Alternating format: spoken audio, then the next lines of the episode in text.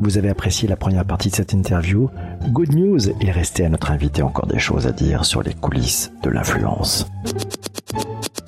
Dans les expériences que tu as pu avoir d'agences ou d'entreprises qui te contactaient directement sur des opérations d'influence, est-ce que tu as remarqué des mauvaises pratiques ou peut-être des bonnes pratiques aussi? Ben, On a parfois bah, des entreprises qui euh, bah, me contactent et qui me disent euh, oui, euh, on aimerait bien que tu nous analyses quel est notre positionnement sur les sociaux et que tu nous aides dessus. On peut faire un test entre guillemets pour un mois, etc. On te payera tant, machin, machin. Et le problème c'est que souvent notamment dans le monde du B2B, ils n'ont pas en fait de programme d'ambassadeur à proprement parler. Donc c'est un petit peu euh, flou, c'est euh, pas très structuré et donc ça part un peu dans tous les sens. C'est aussi un peu euh, pourquoi est-ce que j'ai un stopper euh, ce type d'activité, c'est que à chaque fois, euh, j'étais obligée de restructurer et de proposer en fait une offre avec bah, plusieurs euh, volets, de dire que bah voilà ce que je pouvais faire ou ce que je pouvais pas faire, mais dans aucun cas, je n'acceptais de la rémunération parce que c'était pas quelque chose que j'avais envie de faire et de mettre en avant. C'est-à-dire que l'objectif d'iCloud c'était pas un objectif de plateforme publicitaire, c'est plus une plateforme de mise en relation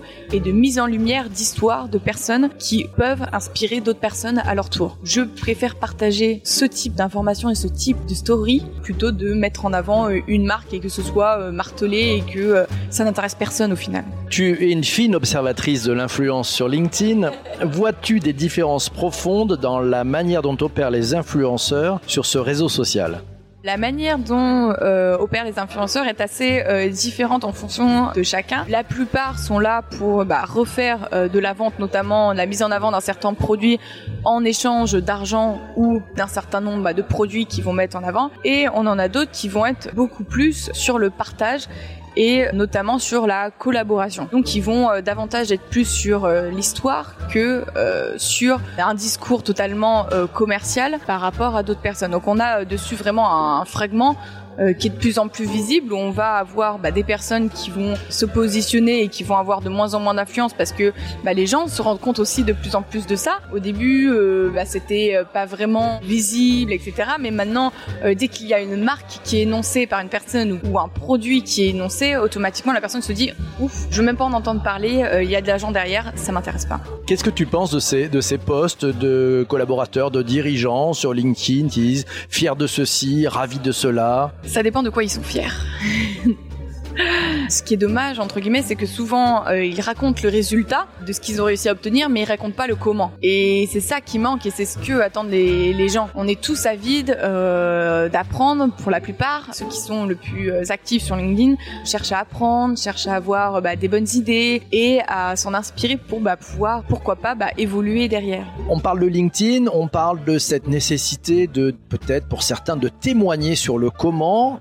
Est-ce que tu as observé des gens qui pour de vrai, nous raconte le comment des choses, voire peut-être même des échecs. Alors oui, on a euh, quand même des très beaux influenceurs, notamment euh, dans le monde du B2B, qui euh, bah, racontent quelques histoires. C'est très rare parce que souvent, les personnes, lorsqu'elles prennent la parole, ont uniquement un objectif de mise en avant, ce qui bah, est dommage puisque cela raccourcit un petit peu le discours, puisqu'on parle uniquement du résultat et que chaque personne se dit ok euh, c'est super, il est génial, il a réussi à faire ça, mais moi je vais pas en être capable parce que bah au final on n'a pas les coulisses et on n'a pas plus d'informations que ça. Alors que lorsque bah, on explique quel a été euh, bah, l'objectif de départ, comment est-ce que euh, on a réfléchi autour, quelles ont été bah, les pistes d'action, celles qui ont raté notamment, les gens n'osent pas parler de leur raté c'est quelque chose qui est euh, malheureusement un petit peu français, qu'on n'a pas dans d'autres pays où euh, bah, l'échec n'est pas vu comme quelque chose de totalement éliminatoire. Au contraire, il est vu comme quelque chose de positif puisque ça montre que la personne a testé. Le fait de partager notamment ses échecs et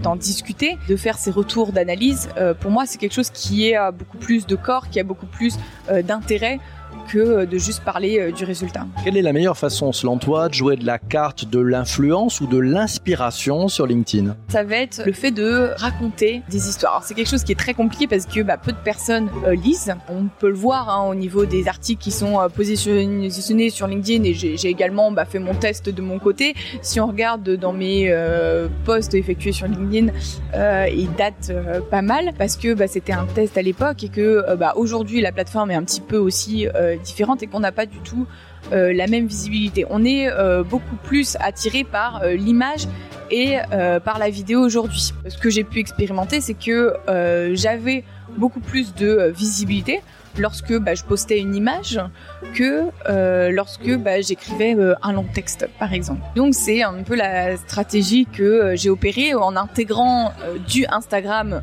euh, dans LinkedIn et en jouant sur bah, des mots-clés, sur des messages courts pour pouvoir raconter cela. Qu'est-ce que c'est selon toi qu'un véritable influenceur?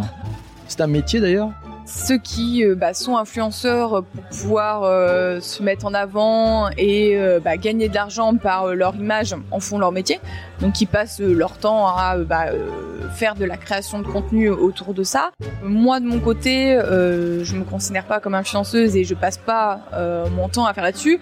Je n'ai pas pour envie de devenir une mini starlette du web avec des milliers de fans partout et des commentaires farfelus sous mes posts. C'est pour ça que pour moi, la métrique la plus importante, c'est le nombre de vues et la visibilité que je peux avoir. Le nombre de visites que je peux avoir sur mon profil, le nombre de personnes qui ont lu un post, plutôt que euh, le nombre de commentaires euh, farfelus de fans euh, qui sortiraient un petit peu n'importe où. Pour toi, c'est pas la conversation que tu génères suite à un billet qui compte, c'est c'est le partage? Pour moi, ça va être plus euh, le fait de euh, faire réfléchir. Et c'est euh, entre guillemets souvent ce que les gens me disent, c'est bah euh, je comprends rien. euh, Qu'est-ce que euh, a été le message derrière? Est-ce que c'est ça? Est-ce que c'est euh, ce que tu veux dire? Ah, mais j'ai vu que tu avais publié ça. euh, c'est super parce que bah moi aussi je pense pareil.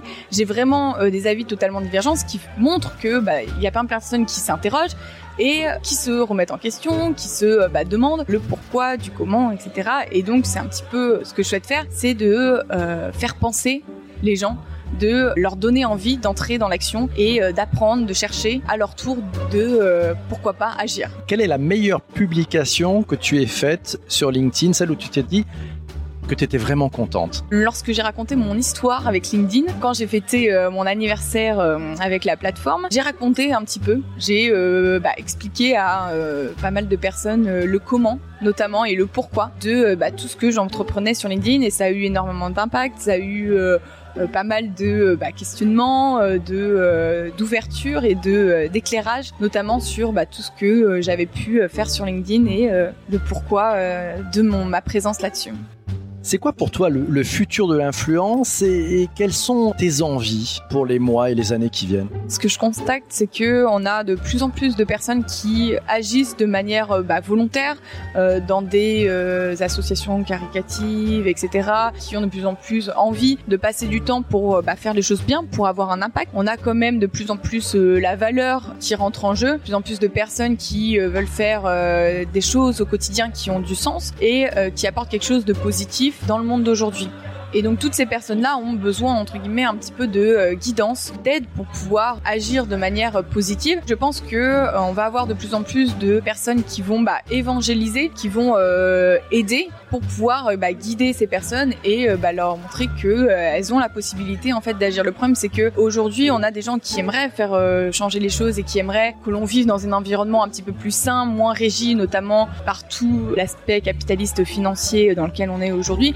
Mais le problème, ce n'est pas qu'elles ne veulent pas, mais c'est qu'elles ne savent pas comment faire, elles ne savent pas par où commencer et que euh, bah, du coup, elles préfèrent se dire tant pis, euh, je verrai ça une, une prochaine fois. Si tu étais patronne d'une marque ou patronne d'une agence, qu'est-ce que tu dirais à tes équipes sur la bonne façon de s'y prendre pour contacter des influenceurs? Aujourd'hui, on a pas mal d'entreprises qui passent bah, notamment par des agences qui ont parfois euh, plus ou moins leur propre influenceur, mais parfois c'est euh, bah, aussi surtout bah, des accords qui ont été faits avec certaines personnes et euh, ça n'a pas forcément euh, bah, de sens. On a euh, un décalage, on peut le voir avec notamment les services presse qui a encore des contacts un petit peu traditionnels entre guillemets et une euh, totale non connaissance de qui sont les influenceurs Qu'est-ce que tu leur dirais? Si j'étais à leur place, d'essayer de voir déjà dans l'entreprise qui est la personne qui a le plus de positionnement, notamment sur LinkedIn. Parce qu'aujourd'hui, tout est sur LinkedIn. Par exemple, dans le, le monde du B2B, hein, moi je parle euh, uniquement de, de ce, ce principe-là, mais les influenceurs sont positionnés là-dessus. Si on regarde euh, tout simplement sur LinkedIn en cherchant,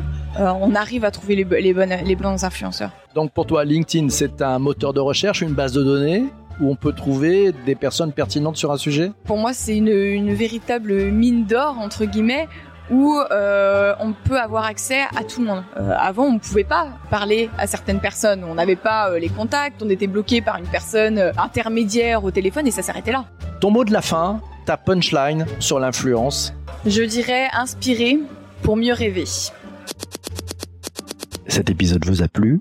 Vous avez envie d'aller plus loin pour mieux comprendre l'influence digitale? Voici quatre choses toutes simples que vous pouvez faire. D'abord, vous abonner sur votre plateforme de podcast préférée.